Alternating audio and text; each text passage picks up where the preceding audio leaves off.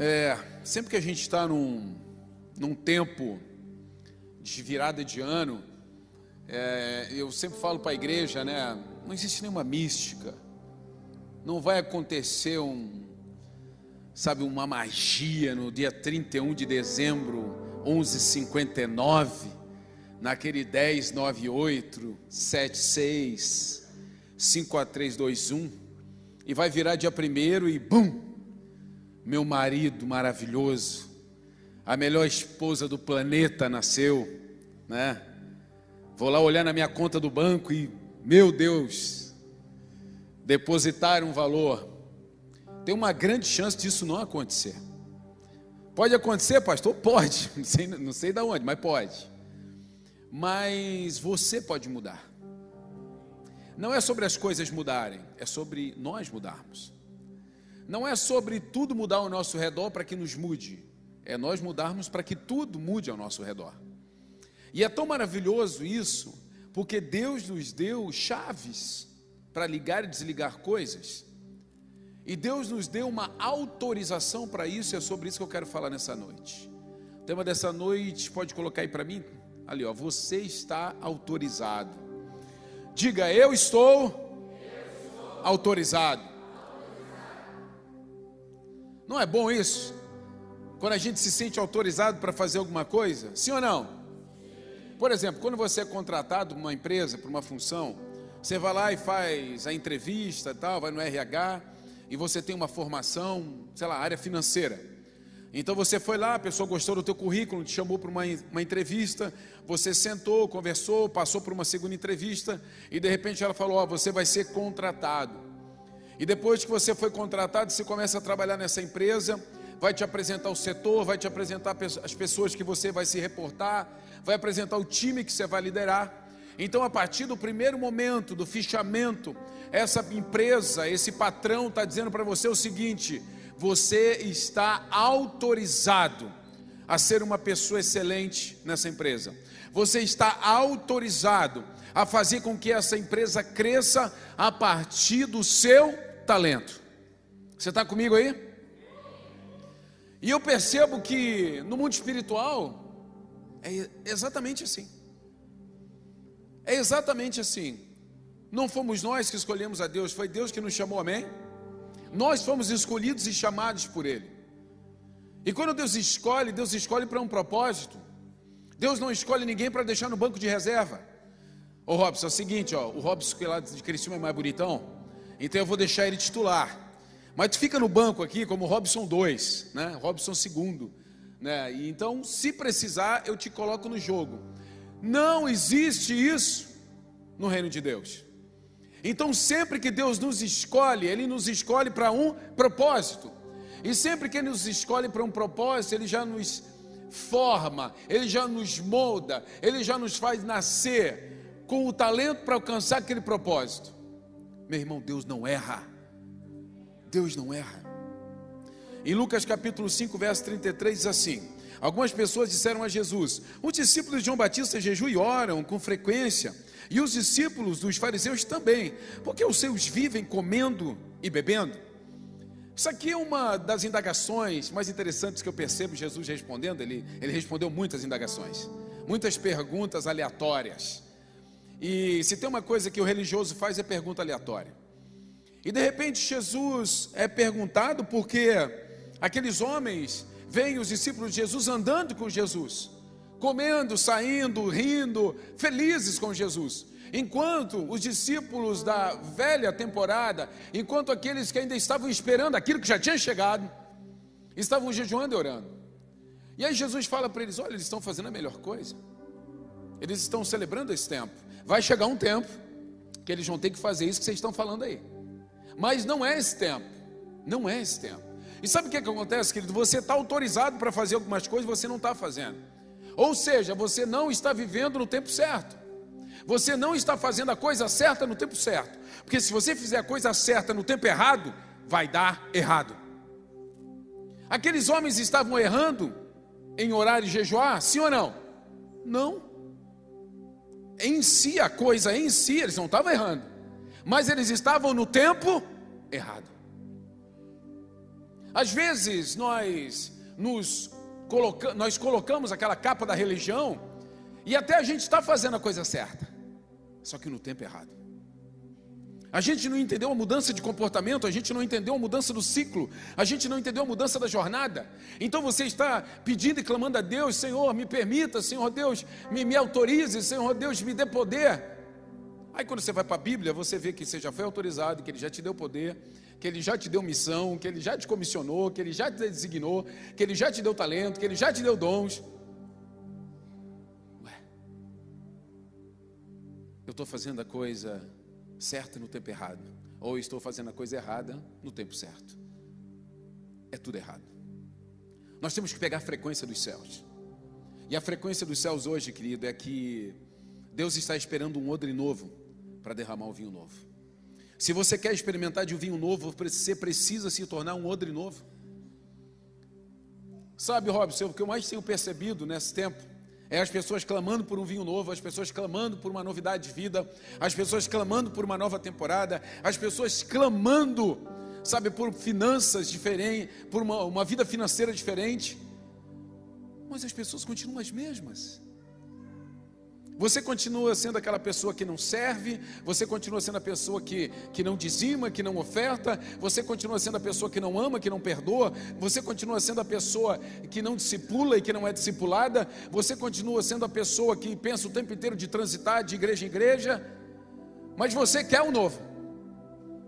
A Bíblia atesta que você não vai receber o um novo, porque Deus não vai costurar um pano novo em tecido velho. Porque Deus não vai derramar vinho novo em odre velho. Ele precisa que você se torne um recipiente novo. É um odre, recipiente, odre. Ele precisa que você se torne uma pessoa nova, que a tua mente ela passe, sabe, por uma atualização do tempo. Mas você vai se defender atrás da religião. Assim como os discípulos de João Batista e dos fariseus estavam escondidos. Espera aí, mas nós estamos orando e jejuando. Não é certo fazer isso? É certo, mas está o tempo errado não vai ter fruto nenhum. Não vai ter fruto nenhum.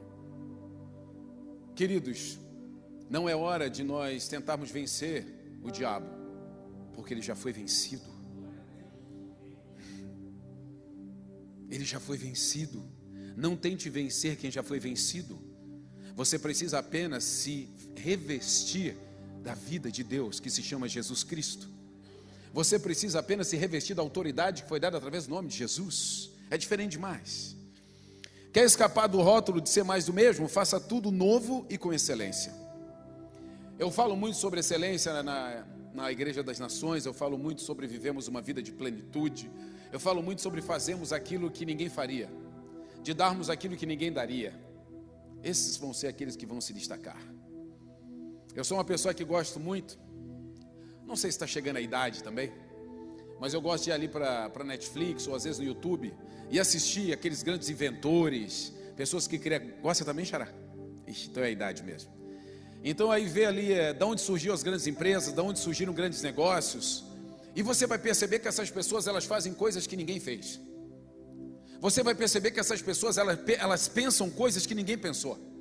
Parece óbvio, mas às vezes o óbvio precisa ser feito. E eu vi há pouco tempo atrás a família que criou, né, desenvolveu aquela batatinha Leis, que é a maior marca do mundo de batatas, e teve agora, inclusive, na, na final do Super Bowl americano, que é o patrocínio mais caro da TV americana, milionário, e ela patrocinou sozinha. E aí eu fui ver a história, e a história é uma família que estava tentando, e a mulher fazia uma batatinha frita legal. Quem aqui faz uma batatinha frita legal? Ninguém? Meu Deus, o que está acontecendo com essa igreja? Ou é todo mundo fitness? Ah, é por isso? Ah, tá. Mas pode ser na air fryer, irmão. Oxe. Não, o tempo certo. Vocês estão no tempo errado. Tem air fryer. E todo mundo de repente fazia uma batatinha frita legal, mas ninguém pensava, eu vou, eu vou pegar esse troço, eu vou fritar essa batata, eu vou embalar essa batata e vou vender, porque tem muita gente que gosta. Então eu vou vender e vou transformar isso num comércio. De repente essa família pensa. Só que eles não conseguiram de imediato. Eles foram testando e o papel ficava engordurado, e foram testando e não dava certo, e foram tentando e o produto ele, ele estragava muito rápido, né? Mas aí foi indo, foi adequando, adequando, adequando, até conseguir chegar no formato perfeito. Uma visão de excelência. Tipo assim, eles se sentiam autorizados a criar aquele produto e ser um sucesso. Eu vou fazer esse troço aqui se transformar numa realidade. Eu vou fazer esse sonho se transformar numa realidade. E foram, e perseguiram e viraram o que são. E aí tantas outras. Aí depois Ferreiro Rocher, Caterpillar, sabe? E muitos desses tem um princípio também escondido atrás. Muitas dessas famílias são famílias judias, muitas dessas famílias são povos separados, são povos separados escolhidos por Deus. Quem se sente aqui separado e escolhido por Deus? Eu quero dizer uma coisa para você: você já foi autorizado. Se você ainda não chegou onde você quer chegar, é porque você está parado, porque você já foi autorizado. Gênesis, capítulo 1, verso 31 diz assim: Então Deus olhou para tudo que havia feito e viu que era muito a noite passou e veio amanhã, encerrando o sexto dia. Querido, quem aqui lembra o que, é que Deus fez no sétimo dia? Descansou, né? Tirou uma soneca. Mas por que, que você acha que Deus descansou? É? Não é pegadinha, é o texto, acabei de ler. Não é pegadinha, olha ali. Olha ali, então Deus olhou para tudo que tinha feito e viu que era muito. Sabe quando que Deus parou para descansar? Quando ele olhou para trás e viu que era tudo muito bom. Agora a minha pergunta para você é: por que que você parou? Se ainda você olha para a tua vida e você vê que não está tudo bom. Por que, que você parou de melhorar teu casamento, melhorar a tua vida com teus filhos, melhorar a tua igreja, melhorar a tua vida profissional como colaboradora, como dono? Por que, que você está descansando? Por que, que você parou? Por que, que você desanimou? Você não tem direito de desanimar porque você ainda não chegou onde Deus quer te levar. Você tem uma autorização para fazer tudo e olhar para trás e ver que é muito bom. Se você parou, você parou por tua conta. Não foi Deus que mandou você parar. Porque Deus só parou quando olhou para trás e viu que era muito bom. O maior tesouro da sua vida não está em que você pode se tornar, no que você pode se tornar, mas sim na essência que você precisa resgatar. Existe uma essência em Deus, nós fomos criados à imagem e semelhança de Deus, o Deus Criador, o Deus que criou tudo a partir do nada. A terra era sem forma e vazia, então ele começa a moldar, ele começa a criar, lançando palavra, e ele faz tudo com tanta excelência, e ele faz tudo de uma forma tão perfeita, incrível, ao ponto de ele olhar para trás, o Criador de todas as coisas, e dizer: Uau, isso é tudo muito bom. Então ele vai descansar depois de ter trabalhado seis dias. Muitos deuses disputam a nossa atenção, mas nenhum deles criou o que o nosso Deus criou, com tanta criatividade e excelência. O nosso Deus é um Deus criativo, quem concorda? Sabe, se tem coisas que eu faço, é, eu, eu, provoco muito aí nossa igreja para ser criativa. Mineiro está aqui, Mateus Mineiro, meu acompanhante de estrada uma benção, um amigo, um líder também na igreja. E Mineiro sabe, eu provoco muitas pessoas a serem criativas. E eu sempre falo, queridão, não tenta inventar porque eu vou dar um Google. Se eu encontrar isso no Google, eu sei que não foi você. Tenta ser criativo. O primeiro movimento do cristão não é procurar, não é pesquisar. O primeiro movimento do cristão é se ajoelhar. O primeiro movimento do cristão, quando você quer criar algo, você quer, ah, pastor, mas espera aí, eu tenho uma empresa, sei lá, de produto. Eu tenho uma empresa no ramo de autopeças. Ah, como é que eu vou me ajoelhar e pedir para Deus? Se ajoelhe e peça. Senhor, o que, que eu faço de forma criativa para ganhar mais clientes? Pai, o que, que eu faço para melhorar meu casamento? Tu conhece o coração da minha esposa, porque eu não consigo conhecer. Algum homem já orou isso? Não, não fale agora. Senhor, me ajuda, porque eu não estou dando conta. Porque eu dou flor, ela quer chocolate. Eu dou chocolate, ela, ela eu sou gorda e assim vai. Eu dou um negócio para a cozinha porque ela queria, ela me que isso para a cozinha. Então assim, quem entende, Senhor? Fala com o Senhor. Ele vai chegar suave, vai dizer para você o que, que você tem que dar para ela. Você tem que buscar naquele que é criador criatividade. Então tudo que a gente faz lá, eu digo, queridão, vai, dobre o joelho, vai orar, vai buscar em Deus. Peça a Ele peça a Ele nome, peça a Ele visão, peça a Ele temporadas, peça a Deus. Eu quero ler com vocês João capítulo 1, verso de 1 a 12. Está aqui nos slides, deixa eu ler com você aqui. Diz assim o texto: No princípio, aquele que é a palavra já existia. A palavra estava com Deus e a palavra era Deus. Ele existia no princípio com Deus. Por meio dele, Deus criou todas as coisas e sem ele nada foi criado. Aquele que é a palavra possui a vida e sua vida trouxe luz a todos. A luz brilha na escuridão e a escuridão nunca conseguiu apagá-la. Deus envia um homem chamado João para falar a respeito da luz, a fim de que por meio de seu testemunho todos crescem. Ele não era luz, mas veio para falar da luz. Aquele que é a verdadeira luz que ilumina todos estava chegando ao mundo. Veio ao mundo que ele criou, mas o mundo não o reconheceu. Veio ao seu próprio povo e eles o rejeitaram. Presta atenção nesse verso agora. Mas a todos que creram nele e o aceitaram, ele deu o direito, em algumas versões, o poder de se tornarem filhos de Deus. Amém? Esse texto é poderoso. O cristão que passa o olho nesse texto e que não desperta e que não acorda, está completamente equivocado.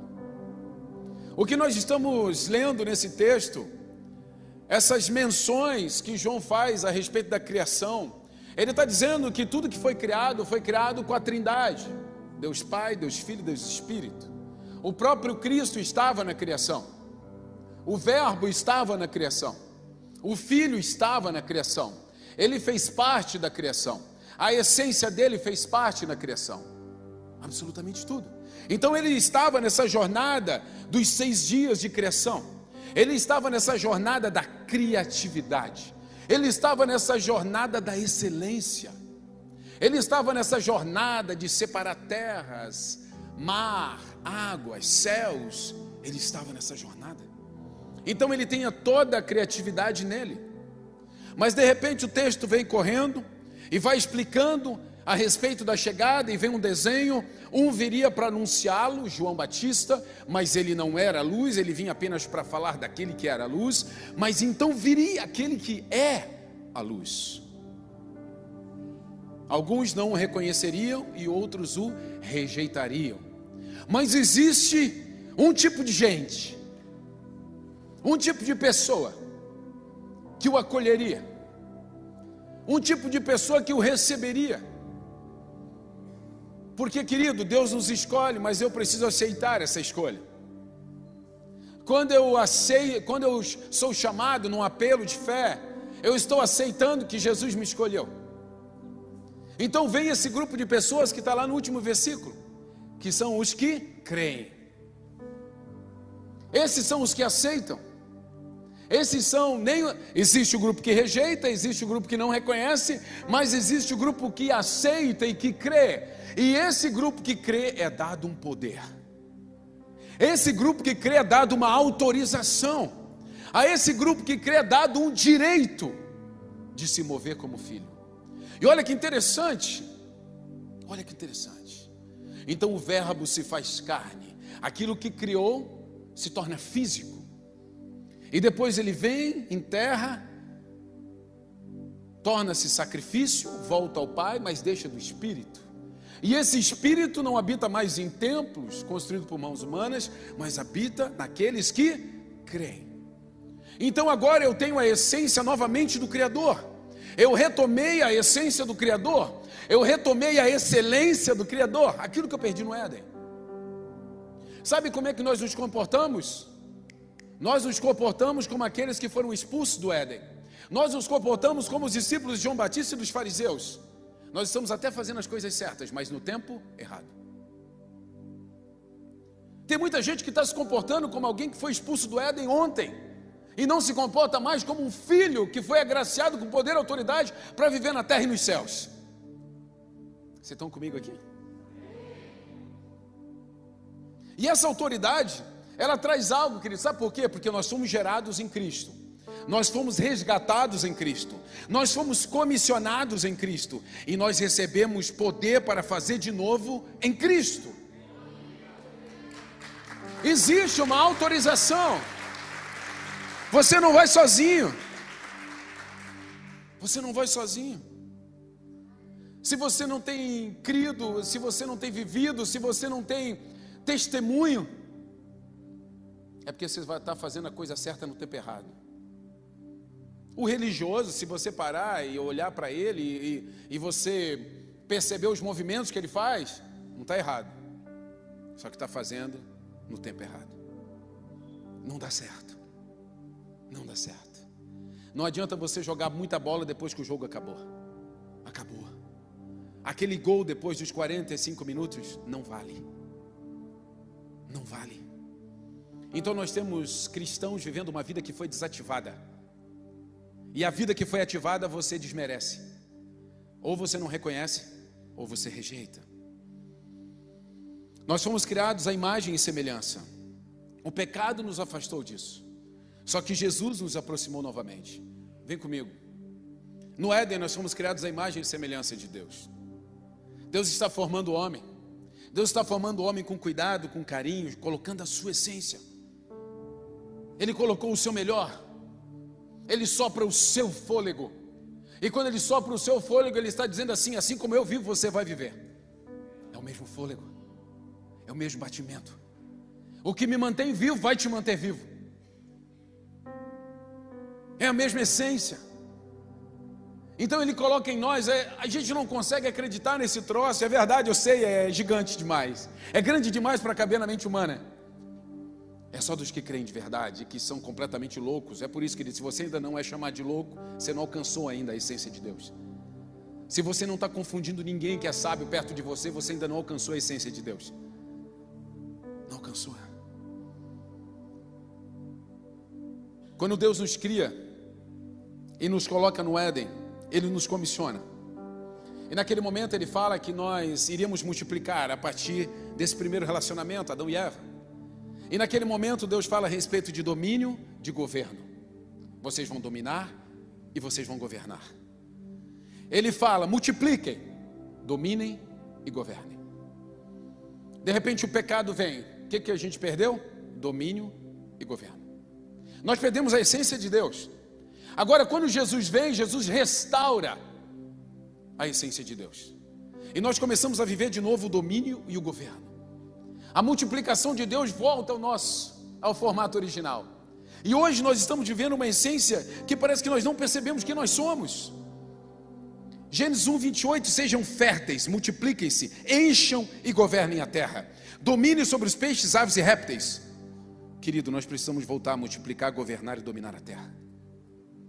Sabe, Robson, e, quando a gente olha para os movimentos da fé, quando a gente olha para Jesus, e Jesus veio para nos mostrar como é uma vida na terra. Jesus não veio para se aparecer. Jesus não veio para criar uma história para depois vender livro. Não, Jesus veio para nos moldar. Jesus veio para dizer assim: esse é o formato do cristão, os pequenos cristos. Então vocês precisam viver dessa forma, desse jeito. É para isso que ele veio. E aí ele vai começando, ele vai fazendo coisas ele vai exercendo domínio, ele vai exercendo governo e ele vai multiplicando tudo aquilo por onde ele passa. E nós vemos então um Deus que de repente olha e através de uma parábola de talentos, ele pune quem não multiplica. Sabe por quê? Porque a essência restauradora tem que multiplicar. E o que mais multiplica vai receber de quem não multiplicou. Senhor, mas tu és tão duro. Eu ouvi falar a teu respeito, do teu caráter, eu resolvi enterrar e te devolver. Você está vivendo, você até fez até o que é certo, mas você fez no tempo errado, porque esse tempo agora é o tempo de multiplicar, não é o tempo de enterrar. Deus não espera que você tenha muito, Deus só espera que você multiplique o que você tem.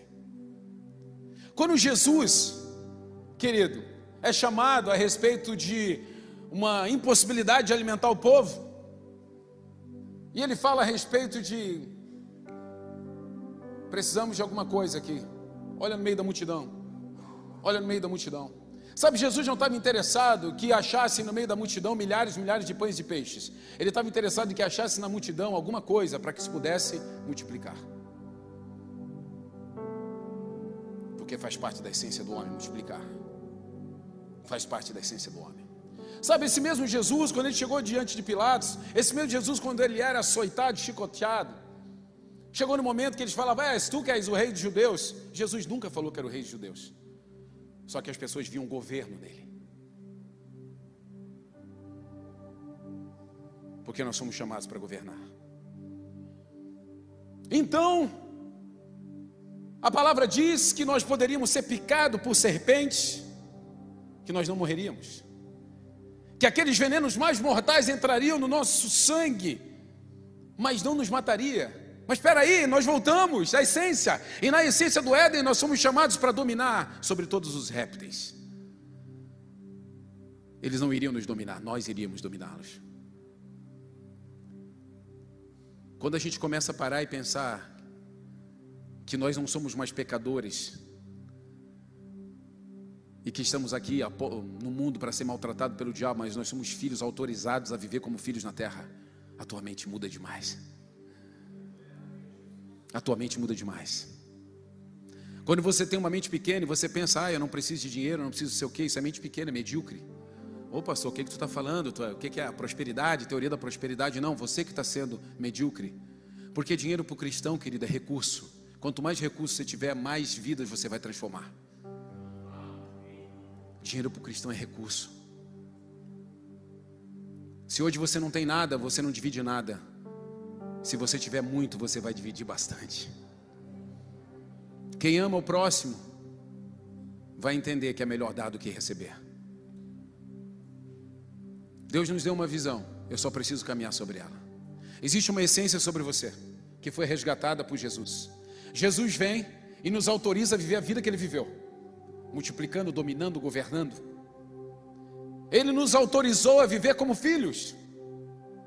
Em Mateus capítulo 5, verso 14 diz assim: Vocês são a luz do mundo, é impossível esconder uma cidade construída no alto de um monte. Não faz sentido acender uma lâmpada e depois colocá-la sobre um cesto. Pelo contrário, ela é colocada num pedestal de onde ilumina todos que estão na casa. Da mesma forma, suas boas obras devem brilhar, para que todos as vejam e louvem seu Pai que está no céu. Suas boas obras devem brilhar. O brilho está em fazer excelente. O brilho está em viver de forma excelente. Esse texto onde Jesus fala a respeito do nosso posicionamento na terra, ele deixa muito claro uma coisa para mim. Não dá mais para quem lê Bíblia acreditar nesse discurso, sabe, diabólico de que o cristão tem que ficar dentro da igreja calado e não pode falar de nada. Não dá mais para acreditar nesse discurso diabólico de que o cristão tem que ficar ali mesmo escondidinho e não pode abrir a boca em lugar nenhum. Abra só dentro da igreja para falar de Bíblia. Não é isso que esse texto defende. Não é isso que Jesus fala a respeito de nós. Ele está dizendo assim: que a tua luz brilhe para que eu possa aparecer. Que a tua luz brilhe para que eu possa ser glorificado. Ei, irmão, enquanto você for pequeno, quem é grande vai ter voz nessa cidade. Enquanto você estiver em casa calado, alguém vai estar falando, mas não sei o que vão estar falando. Enquanto você for um empresário que não quer ter recurso, vai ter gente que vai ganhar recurso que de repente vai financiar o carnaval na cidade. Vai ter gente que vai ganhar recurso e vai criar ambientes de prostituição. Vai ter gente que vai ganhar recurso e vai produzir filmes que você não consegue assistir com teu filho do lado. Vai criar músicas que você não consegue ouvir, porque aquilo vai, entra no teu coração e na tua mente e quebra todos os teus princípios e valores. Enquanto você não quer brilhar, tem gente brilhando e fazendo a diferença no mundo. Enquanto você está aí pensando em ser um artista de dentro da igreja, e Deus falou assim: Eu quero você fora, eu quero que você cante, eu quero boas canções, eu quero que os jovens olhem para você e digam assim: Eu quero me parecer contigo, eu quero que você seja um empresário, que outros jovens, adolescentes queiram trabalhar junto com você. Você vai discipular pessoas através da tua profissão, através do teu chamado, através do dom e talento que eu te dei. Deus não formou ninguém aqui pela metade. Só que você não está usando aquilo que Deus te deu.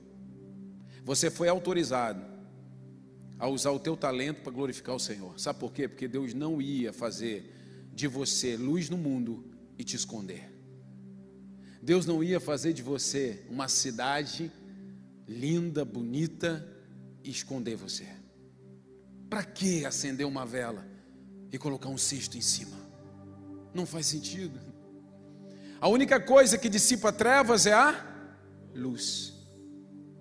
Sabe, queridos, você podia estar mais longe, mas você travou por alguma coisa que não foi Deus. Você parou por algum motivo que não foi Deus. Você deixou de pegar alguma ideia que Deus te deu e você matou essa ideia na tua falta de fé. Você matou a tua ideia na religião. Deus começou a te levantar e te fazer referência, você falou: "Não, Senhor, não, me deixa aqui na minha humildade, mediocridade. Humildade é quando você tem muito, mas você não se sente o todo-poderoso. Não existe humildade na miséria. Humildade é você saber ter. Mediocridade é você nunca querer ter. Deus está fazendo coisas novas nesses dias. Quanto mais você brilhar, mais as trevas vão te perseguir. Nós acabamos de ler no texto: a luz brilha na escuridão e a escuridão nunca conseguiu apagá-la. Se a escuridão nunca conseguiu apagar, o que que parece? Que ela está o tempo inteiro querendo apagar. Se você não é perseguido, se as pessoas não estão falando de você, sabe? Se você é um empresário que está crescendo e as pessoas estão falando, de repente você está prosperando e alguém falou: Nossa, olha lá, comprou um carro bonitão. Quer, faz o quê? Eu estou trabalhando, por que eu não posso ter um carro bom? Essas pessoas são as trevas que vão andar atrás de você o tempo inteiro. Agora eu vou te dar um recado: avance, você está no caminho certo. Avance, você está no caminho certo. Ah, mas agora foi para a igreja, só vive na igreja, agora está servindo na igreja, agora quer ser pastor, agora quer ser evangelista, ah, agora está fazendo curso. Você está no caminho certo. Você está no caminho certo. As trevas vão tentar mas Jesus nos garante, elas nunca vai conseguir apagar a luz. É garantia dos céus. Pensa comigo. João 10,10, 10, o diabo mata, rouba e destrói. Jesus dá uma vida e uma vida plena que satisfaz.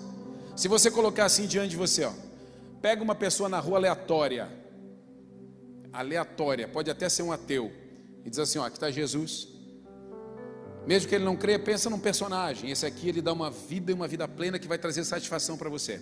Esse aqui ele mata, rouba e destrói. Ele vai te roubar, ele vai te matar, ele vai te destruir. Aí você pergunta para fulano, você escolhe quem para levar para casa? Até o ateu vai dizer assim: "Não, eu vou levar aquele passa ali". Porque pelo menos ele vai dar a vida que eu quero. Então não existe essa da pessoa escolher o inferno. É porque nós não estamos apresentando o direito de Jesus. E muitas são as vezes, queridos, muitas são as vezes que a gente não entende que a nossa rejeição ela vai vir de casa, porque o mesmo texto fala: ele veio ao mundo que ele criou, mas o mundo não o reconheceu. Mas quem rejeitou ele foi o seu próprio povo. Sabe quem mais rejeita? Sabe quem mais rejeita a vida que Deus separou para os seus filhos? Os cristãos. Sabe quem mais rejeita os tesouros escondidos que Deus já mostrou onde está? Os cristãos. Sabe quem mais rejeita uma vida de vitória, de conquista, de brilhar, iluminar a terra? de ser um grande produtor, de ser uma pessoa incrível, um artista, um músico, um pastor conhecido, um evangelista que corre o mundo, sabe quem mais rejeita? O cristão de você ter um casamento abençoado, de você ser um pai incrível, de você ser uma referência de mãe, sabe, de você postar na rede social o que é a maternidade, de você postar numa rede social o casamento feliz. Quem mais rejeita? O cristão. É o que o texto está dizendo. Quem me rejeitou foi o meu próprio povo. Se eu vivo uma vida que, me, que se eu não vivo uma vida que me foi autorizada, eu estou rejeitando essa vida. Se eu ainda vivo uma vida de Éden, de pecado, de expulsão do Éden, onde eu perdi tudo, eu perdi a imagem, a semelhança de Deus, eu perdi o domínio, eu perdi o governo, eu não multiplico mais nada porque a minha essência foi perdida com o pecado. Mas Jesus veio e resgatou tudo. Aquele que era no começo, se tornou um sacrifício. E Ele depositou tudo em nós. O Verbo se fez carne e depois se torna espírito, e o espírito habita em nós. Então eu estou autorizado, e a palavra diz que eu recebo o poder de ser feito filho. Querido, você nunca prestou atenção que tem uma palavrinha ali? Poder. Que poder é esse? Que autorização é essa para ser filho? Pastor, não é autorização para entrar nos céus, na eternidade? Sim, também. Mas se nós ainda estamos na terra, epa, eu tenho governo sobre os meus ombros, eu tenho domínio sobre os meus ombros, eu tenho autorização para viver sobre essa terra. Nós temos vivido alguns dias, o Robson acabou de viver, eu celebrei demais quando eu vi, foi convidado, foi até a Câmara de Vereadores da cidade para receber o título de cidadão benemérito. Sabe o que, que eles viram nele? Governo. Governo.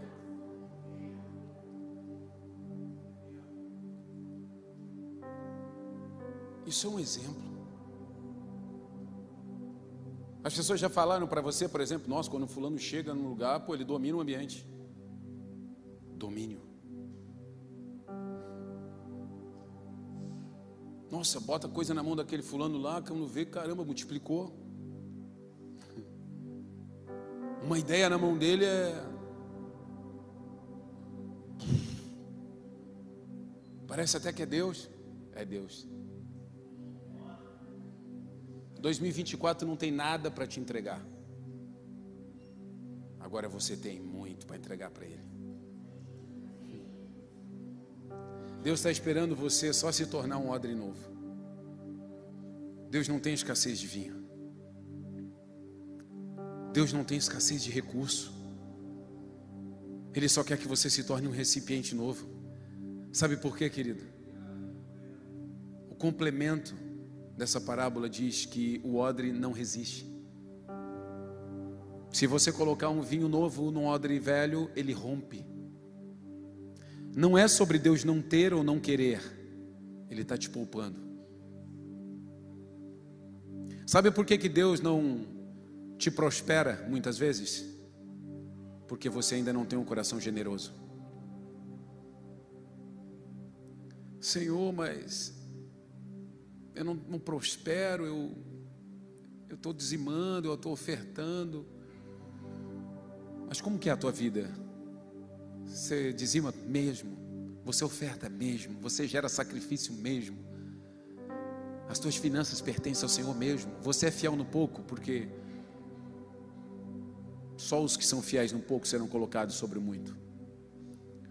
Deus nunca vai dar recurso para quem não é generoso, porque o amor é o dinheiro é a raiz de todos os males. Sabe o que, que significa isso? Se Deus derrubar vinho novo em odre velho, vai romper. Se Deus colocar dinheiro na tua mão, você vai morrer. Deus está esperando você só se tornar um recipiente novo. A pessoa generosa não é a pessoa que tem muito, é a pessoa que divide o que tem.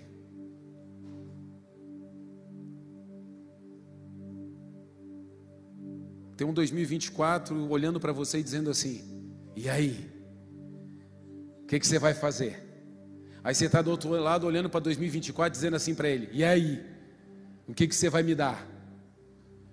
Aí vai chegar dezembro de 24 e vocês vão estar tá assim se olhando. Nada aconteceu.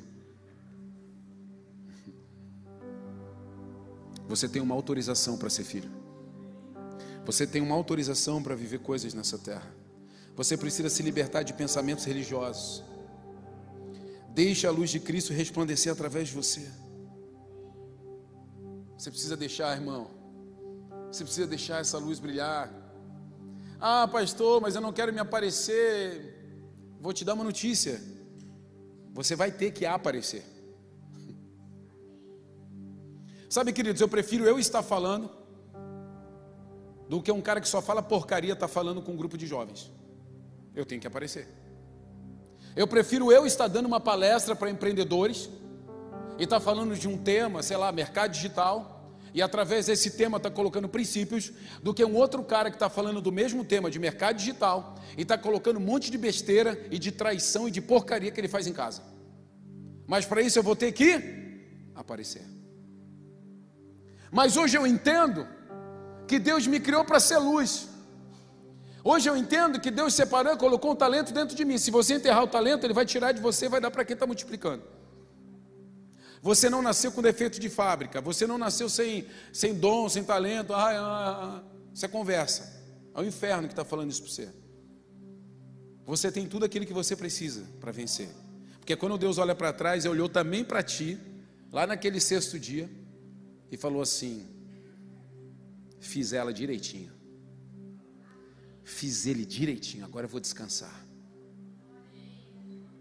Agora eu vou descansar. Tem uma jornada esperando para você, por você.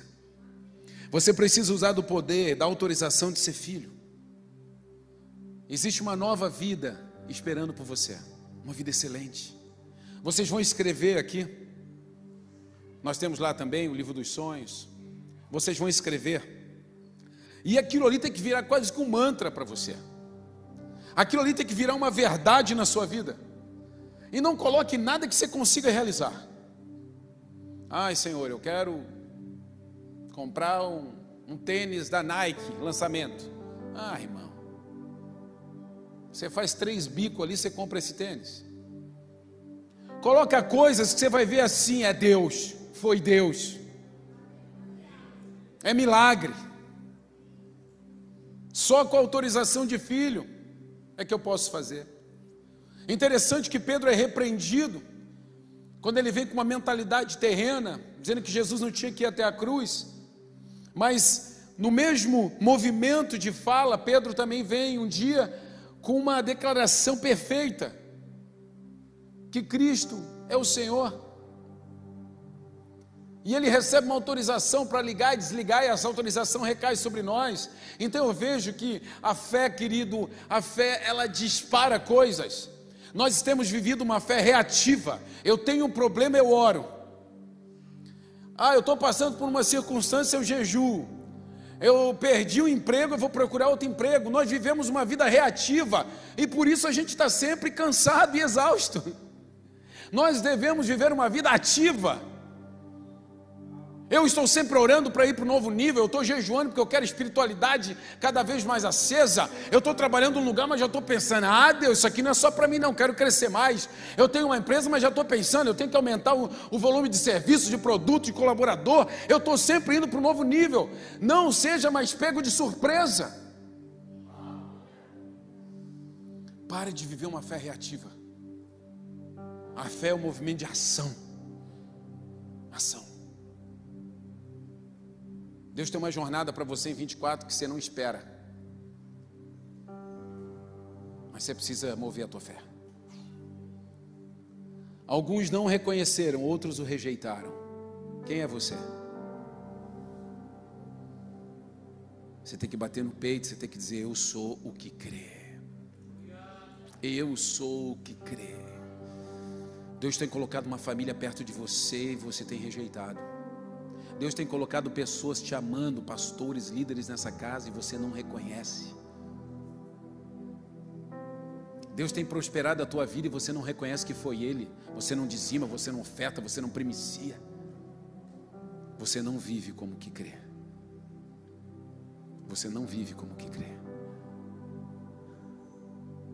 Agora, quem vive como que crê, querido, vive uma vida abundante e que satisfaz.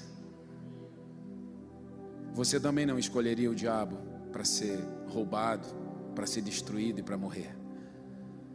Mas eu quero dizer uma coisa: se você não escolher Jesus, automaticamente você vai estar à disposição do inferno. Não existe uma linha entre os dois. Não existe uma coluna do meio na fé. Deus está te chamando para uma experiência íntima com Ele. Deus está te chamando para uma intimidade acima da média nesse tempo. Deus vai te encorajar a fazer coisas que você não pensou, imaginou. Deus vai te levar de novo a sonhar coisas grandes. Os pastores dessa casa Eles estão sonhando com o crescimento dessa igreja, eles estão sonhando com a expansão estrutural dessa igreja, eles estão sonhando com um camp novo, eles estão sonhando com um monte de coisa. Você tem que ser o primeiro a olhar para o teu pastor e dizer assim: Eu estou contigo. Eu estou contigo. Nós estamos às portas, lá em Criciúma, de assinar um contrato que já foi confeccionado. Agora é a hora, né? Que a perna treme, que o filho chora e a mãe não vê.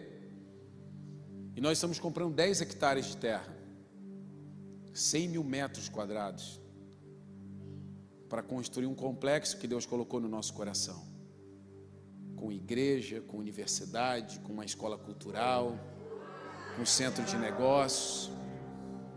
Pastor, onde é que está tudo isso? Está aqui. Está aqui. Mas no meu coração eu já vejo as pessoas se movendo naquele lugar. Eu já vejo vidas chegando, eu já vejo pessoas entrando e saindo. Sabe por quê? Porque eu me sinto autorizado. Eu me sinto autorizado. Sabe por quê? Porque eu falo com misericórdia e temor isso para você. Mas eu me sinto como aquele que crê. Eu me sinto como aquele que crê. E se você é um daqueles que creem, querido, eu quero te convidar a ficar de pé nesse instante, porque eu quero orar com você.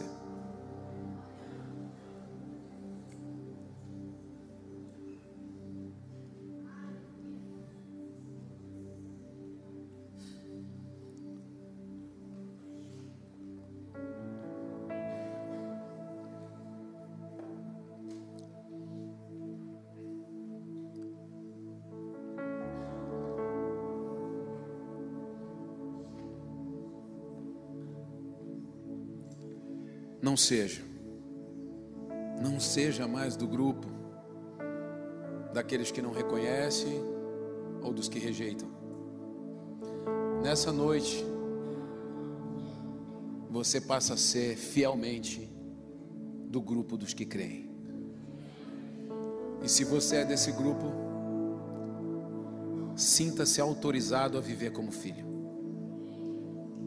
Sinta-se autorizado viver como filho. Há uma plenitude de Deus esperando por você nessa noite. Eu quero te convidar nesse instante, feche teus olhos e comece a orar.